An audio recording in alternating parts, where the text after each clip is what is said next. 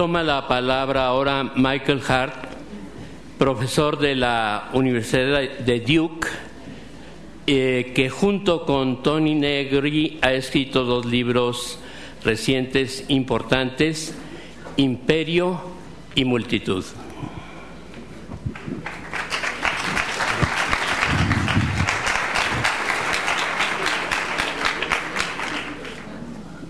Gracias.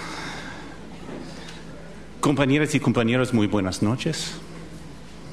Agradezco la invitación de la comandancia del ejército zapatista y estoy muy contento, feliz de compartir con ustedes algunas ideas, algunos conceptos uh, esta noche. Y ante todas, felicitaciones los 15 o los 25 años de lucha de, de experimentación política, de creación biopolítica, es decir, de, la invención de nuevas formas de vida. Bueno, espero que no moleste demasiado mi pobre español, mi acento gringo. Hay que disculpar mis errores gramaticales, lingüísticos, mis errores ideológicos, políticos, etc. Pido su paciencia.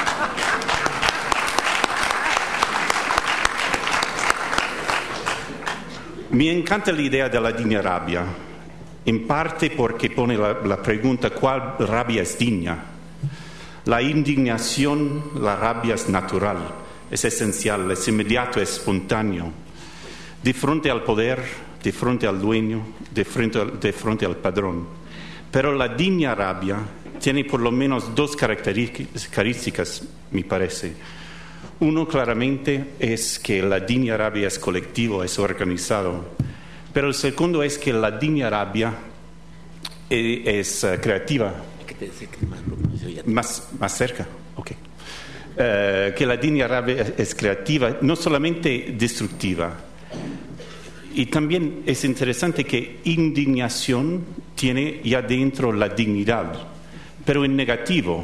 La digna rabia los transforma en positivo, o sea, adiciona la parte creativa a la indignación. Y claro que hay otra etapa. La digna rabia se transforma en fuerza, en insurrección, o sea, en eventos insurreccionales que producen nuevas formas de vida, eventos biopolíticos. Bueno, todo eso sería otra charla. Entonces, agradezco a los organizadores la invención de este concepto, la digna rabia. Una de las cosas que admiro muchísimo en la práctica zapatista es su capacidad de creación de conceptos. Una de las cosas más eh, graves de nuestra situación política, según yo, es la corrupción de nuestro vocabulario político. Hay conceptos, por ejemplo, como democracia, que son conceptos ya corruptos. Cuando Bush dice democracia, quiere, quiere decir casi, casi lo, lo opuesto. Antes, compañero Moisés hablaba muy bien de la, de la, de la, de la reconstrucción, digamos, una reconstrucción en la práctica del concepto de la democracia. Y hay que trabajar cuando hablan en los medios muchos autores del comunismo, ellos quieren decir lo opuesto de lo que pienso yo es el comunismo. Lo piensan que sea quizás el, poder del Estado. Entonces, a veces cuando un concepto está corrupto, hay que dejarlo y inventar otro. Otras veces hay que luchar sobre el concepto, cuando el concepto tiene una historia de sangre, de victorias, de luchas. Gran parte de mi trabajo en los últimos años junto con Tony Negri es eso, trabajar los conceptos políticos. Y yo creo que es un punto común muy fuerte que, que tenemos con la práctica zapatista, porque ustedes también están reinventando nuestro vocabulario político. No es una tarea por los intelectuales, o sea, es una tarea intelectual que se hace en colectivos en comunidades, en movimiento, en la práctica.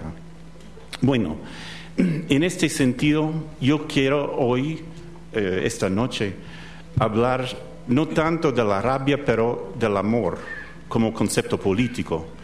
En parte, bueno, en parte porque me gusta, porque me interesa, porque, pero anche, eh, también en parte porque eh, creo que tiene mucho que ver con la práctica y el pensamiento zapatista, el concepto de amor, quizás sin nombrarlo. Parece eh, demasiado pacífico. Bueno, yo diría que el amor tiene su propia violencia. Eh, si el amor es un ángel, es cierto un ángel armado, pero eso también, la violencia del amor, es otra charla.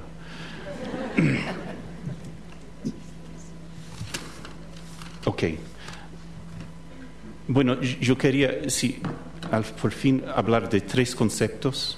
Hoy, amor, multitud y común.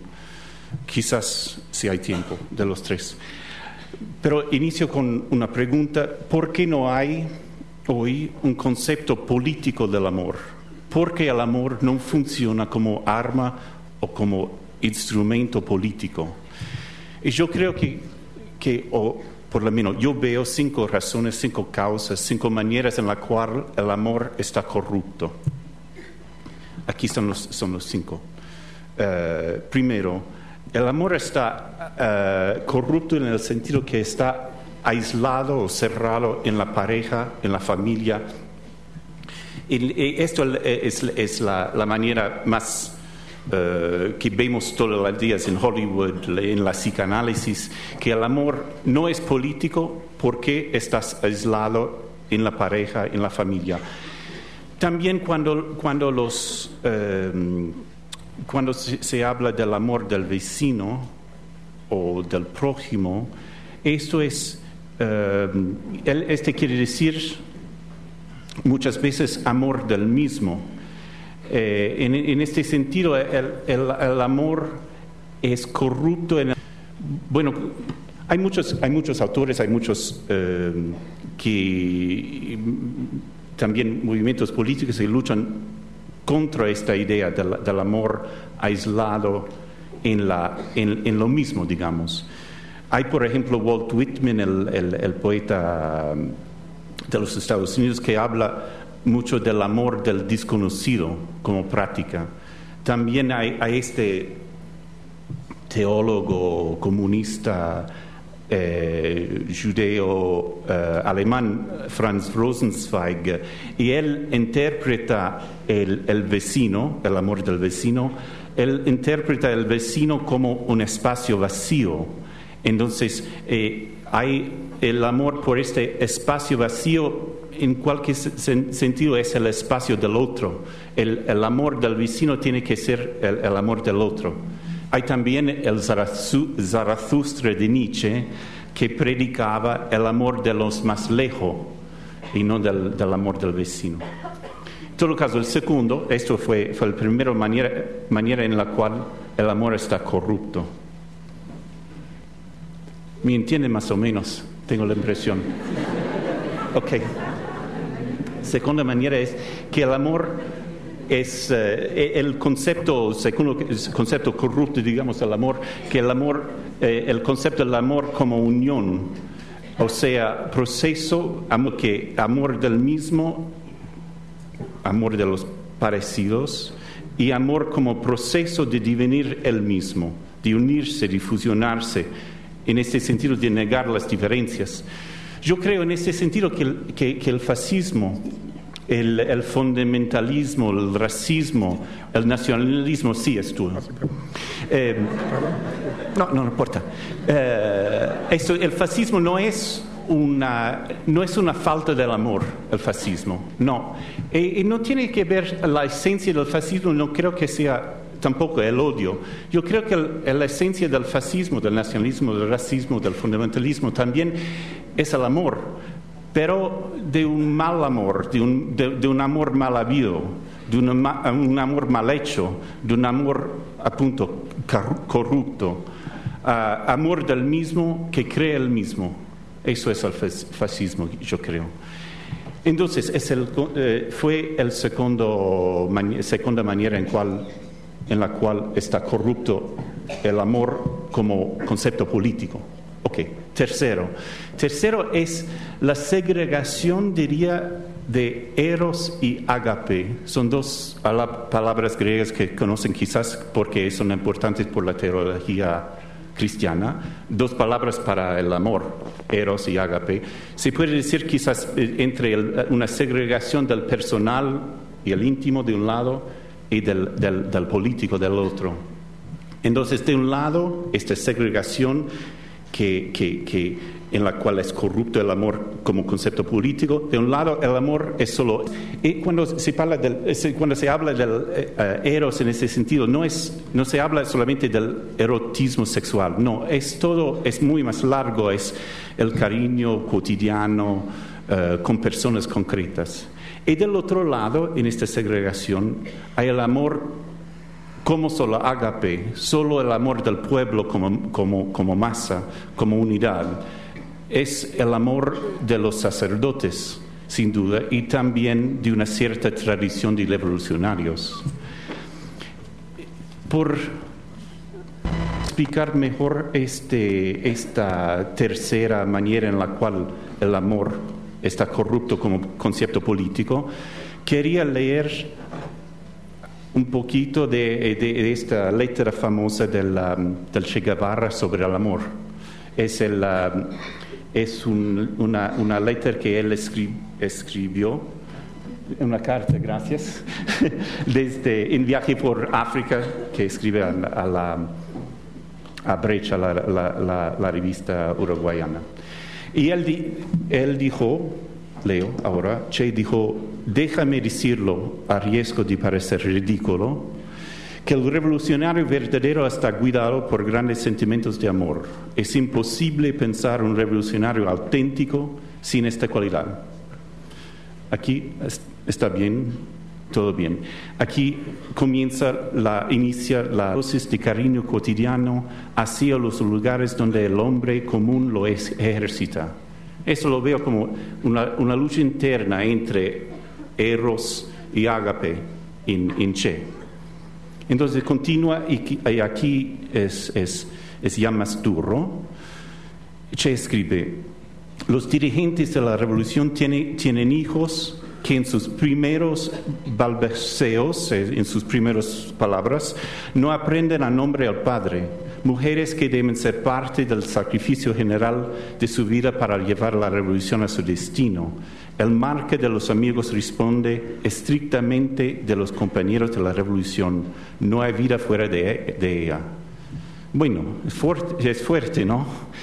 Eh, che, según yo, Che no tiene solución a este, a este, a este a esta corrupción, digamos, del, amor, pero reconoce muy bien el problema de, la corrupción, es decir, la segregación entre los dos amores, entre agape y eros. Yo creo, quizás que soy yo, eh, que la práctica zabatista ya está muy avanzada en ese sentido.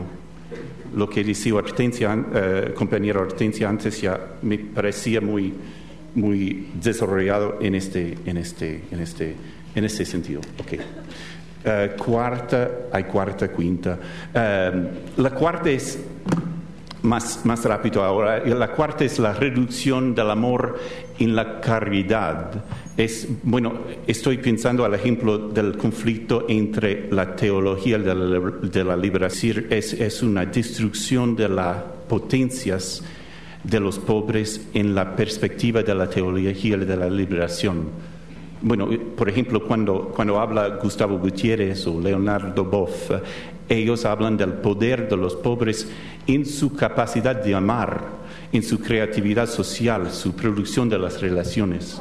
Entonces, me parece que está corrupto el, el, el amor en la reducción del amor que, no es más el poder de los pobres, pero los pobres como objetos de la, de la caridad. El quinto es una concepción del amor como pura sensación inmediata, espontánea y entonces impotente. Una concepción del amor no como un proceso productivo. Un amor político tiene que ser una máquina creativa, la producción de relaciones sociales siempre más largas. Entonces, un resumen un resumen, un pequeño resumen.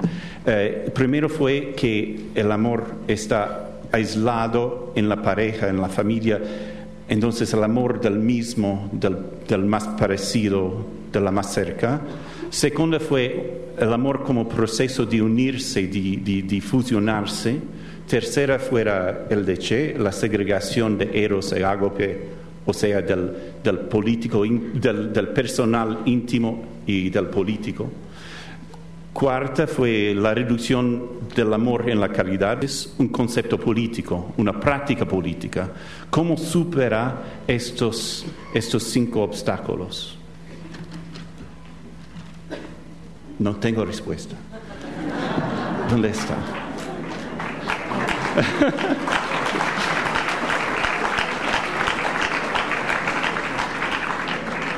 Pero sí, claro que no tengo respuesta, pero sí tengo algunas ideas, algunos elementos por lo menos. El amor, el amor claro tiene que ser múltiple. No solamente la tolerancia de las diferencias, pero, la producción, la multiplicación de, la, de, las diferencias. También no puede ser la, fragmentación, digamos, bueno, como también definición inicial, el amor es la construcción de encuentros en el común. Piensen, por ejemplo, en, en, sus relaciones íntimas de amor. Para mí, por lo menos, es horrible la idea del amor como fusión, de la pareja que diventa única. Qué horror. No, el amor tiene que ser una dinámica, un encuentro entre multiplicidades. Nosotros somos todos ya múltiples. Entonces el encuentro tiene que ser entre nuestras multiplicidades. Ok. Y pues hay que preguntar sobre las cualidades de estos encuentros. Bueno, quiero desarrollar esta idea en términos políticos. Para hacer esto, propongo dos conceptos, el concepto del común y la multitud en el sentido, bueno, hay, hay, hay, por lo menos dos sentidos del común. Hay un, hay un común natural, decirlo así, y un común social o artificial. Mariátegui ya muchos años atrás, en los siete ensayos, hablaba del comunismo andino y él hablaba del común. Eh, él hallaba por él uh, fueron parecidos el comunismo andino, las, las, comunidades campesinos y los MIR en Rusia, las los comunidades campesinos que tenían algo uh, como un desarrollo, digamos, del común. El común en estas comunidades fue dos cosas, fue, ante todo, fue, el común fue la tierra, el agua, uh, digamos, el mundo natural. Pero el otro lado, la común, el común es también algo, yo dir, diría, artificial, pero social, digamos. La, la, comunidad, las relaciones sociales, estos son también el común. Entonces hay, hay esas dos, dos caras, dos rostros, digamos, de la, del, del común. Y sí, yo diría también, eh, no es solamente la, las relaciones sociales, es también los, uh, uh, los conocimientos que son comunes, las ideas, los códices, los afectos, el lenguaje es común. Es algo, el lenguaje no es natural, pero es, es común, es algo que, uh, que hay que compartir. ¿no? Esos son fácilmente privatizados. Yo tengo el coche tú no. O tú sí y yo no.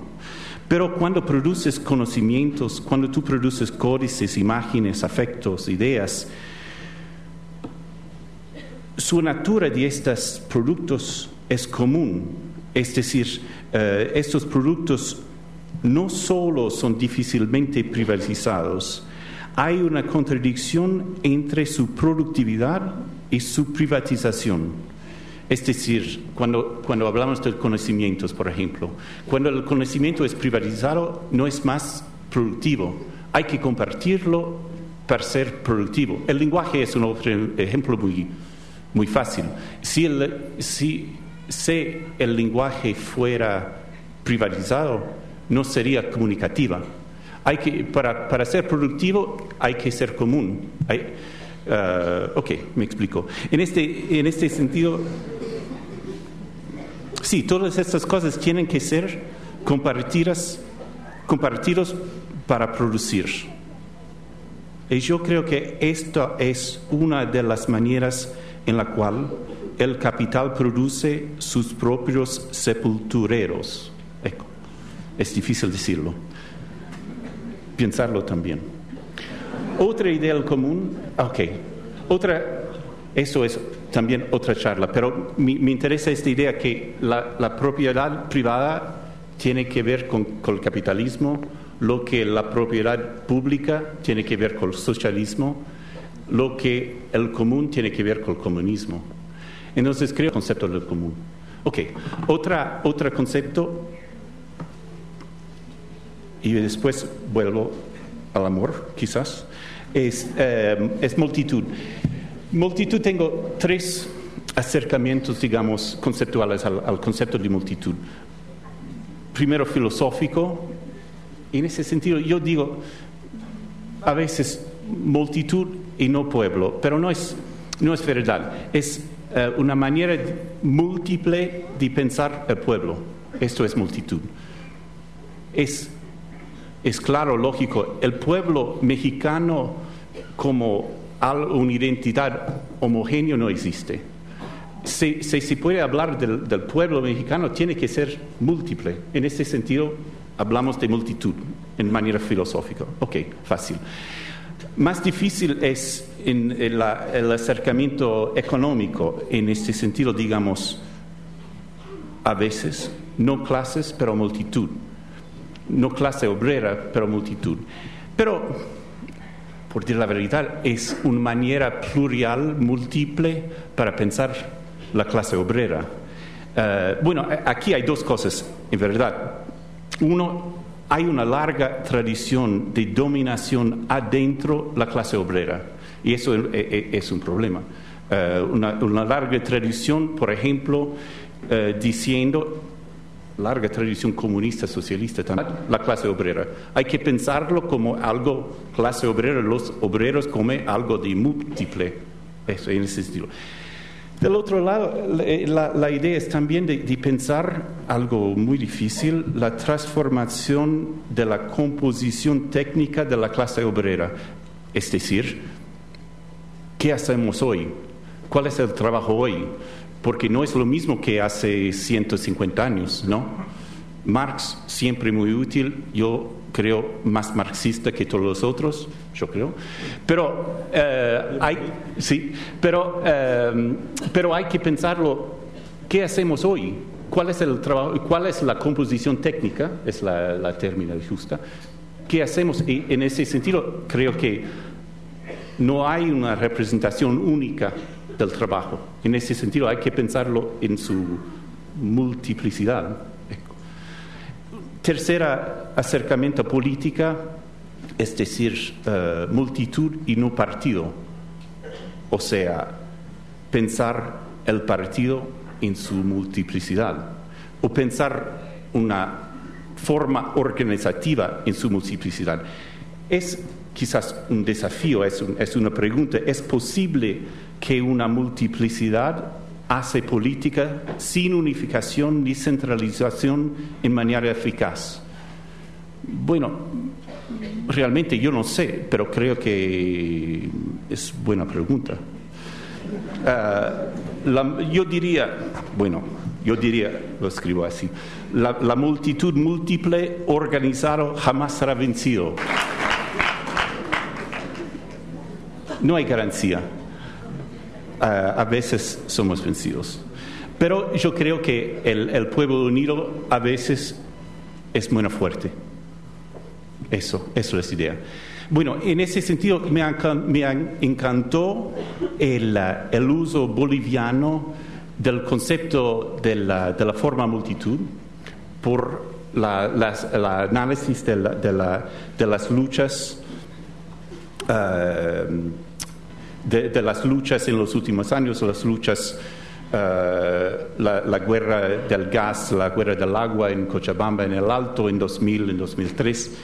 Oscar Oliveira hablaba muy bien el otro día de eso. Y, cuando leí los escritos del, del grupo Comuna, ellas hablaban de estas luchas como luchas de forma multitud.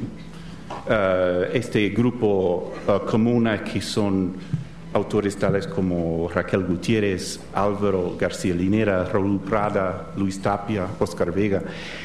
Y ellas, bueno, tengo que confesar también un cierto orgullo, porque yo pensé al inicio que fue que ellos, que fue nuestro concepto, ellos estaban utilizándolo. Pero ciertamente no, no fue por nada así, porque ellos tenían otra otra, otra trayectoria, una multitud. Bueno, Zabaleta hablaba que, a mí gustaba mucho de la, de, la, de la, sociedad boliviana como una sociedad abigarrada. la, forma organizativa adecuada por una sociedad abigarrada es una forma multitud. Abigarrada en dos, bueno, eh, una cosa antes, sí, antes, para Zabaleta, la forma multitud y la sociedad abigarrada fue inferior a la, a, la, a la, sociedad unificada y la clase obrera de los países avanzados.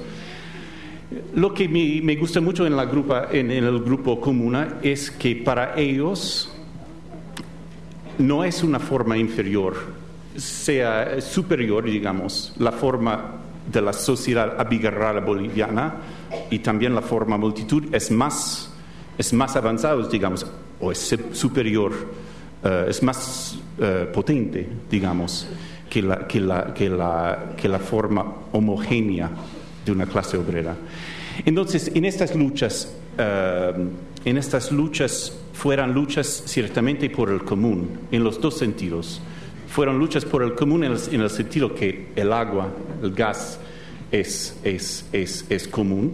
Bueno, y por otro lado, que fueran luchas por el común en el sentido que yo diría artificial social, en el sentido que la forma organizativa, las coordinaciones, los fejuves, las formas comunitarias uh, aymaras, es el otro sentido son formas, son luchas multitudinarias en dos, hay dos, digamos, dos ejes.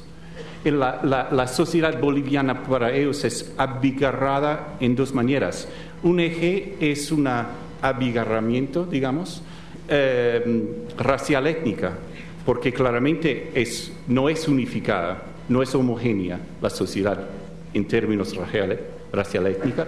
El otro eje es del trabajo, porque ciertamente no hay, como fue en 52, un central obrero capaz a representar toda la clase obrera. No hay más, este, hay hoy una pluralidad en Bolivia como en Francia y en los Estados Unidos. Hay una multitud de trabajadores con diferentes, con distintos eh, trabajos, etc. Entonces, eh, es, es, una sociedad abigarrada y luchas multitudinales su, con, dos, con los dos ejes, uno racial, étnico, el otro del trabajo. Que me, que me, que me, como dijo, me, me encantó y me, me parece muy, más, mucho, más, mucho más potente que nuestra concepto de multitud que viene de, de Spinoza de la, o de la política inglesa, del amor, un concepto y una práctica política. Pero creo que con el concepto de la multitud y el concepto del común, creo que el camino está por allá. Bueno, espero que esta pequeña reflexión sobre el amor puede contribuir al proyecto zapatista para renovar nuestro vocabulario político. Es todo. Gracias por su paciencia.